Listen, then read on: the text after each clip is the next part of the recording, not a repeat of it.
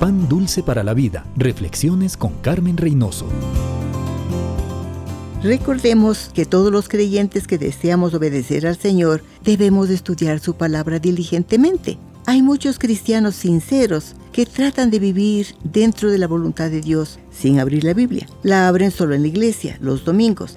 Esta práctica es como jugar básquetbol sin asistir a las prácticas. La Biblia es la luz que nos muestra la verdadera naturaleza de Dios y nos enseña sus mandamientos. Por ella sabemos lo que Dios espera de nosotros y lo que Él tiene para nuestras vidas. Con su ayuda podemos tomar las decisiones correctas y agradables al Señor.